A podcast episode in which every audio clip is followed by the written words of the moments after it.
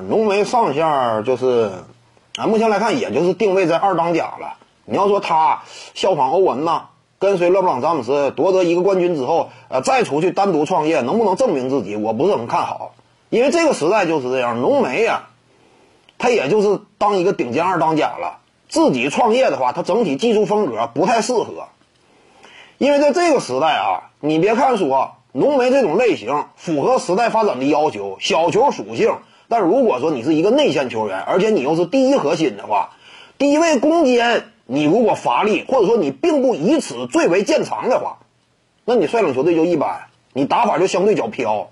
你比如说啊，联盟当中有这种属性的，其实唐斯和浓眉是最符合这个时代对于一个内线要求的这种属性的球员，但是他俩单独率队呢都非常乏力。为什么？因为他俩打球都相对有点飘，一是本身呢。打法有点靠外，内线攻坚并不是特别擅长，比重占的也低。你这样的话呢，以你作为核心支撑，内线支柱，有时候你扛不起这样一种重任。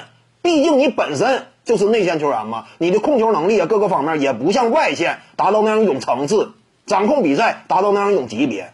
真正展现统治力，以大当家身份，还得看你内线翻江倒海。你比如说这种典型的例子，乔尔恩彼得，他就能够做到。我在内线予取予求，牵扯拉动对方的整体防线，为队友创造机会。但是浓眉呢，打法相对较飘，所以呢，他今后啊，也就是二当家，在其他的具备争冠级别实力的这种顶尖侧翼或者外线球手身边打好自己的角色，争取多拿一些团队成就。至于说个人荣誉这块呢，我不认为浓眉啊有实质性的斩获。得分王呢？基本上不太可能拿得到。这个时期就是外线球员火力非常凶悍，你想争得分王，以内线的身份几乎没戏。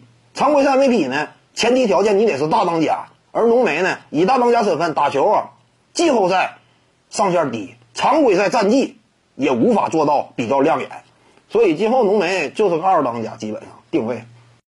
各位观众要是有兴趣呢，可以搜索徐静宇微信公众号，咱们一块儿聊体育。中南体育独到见解就是语说体育，欢迎各位光临指导。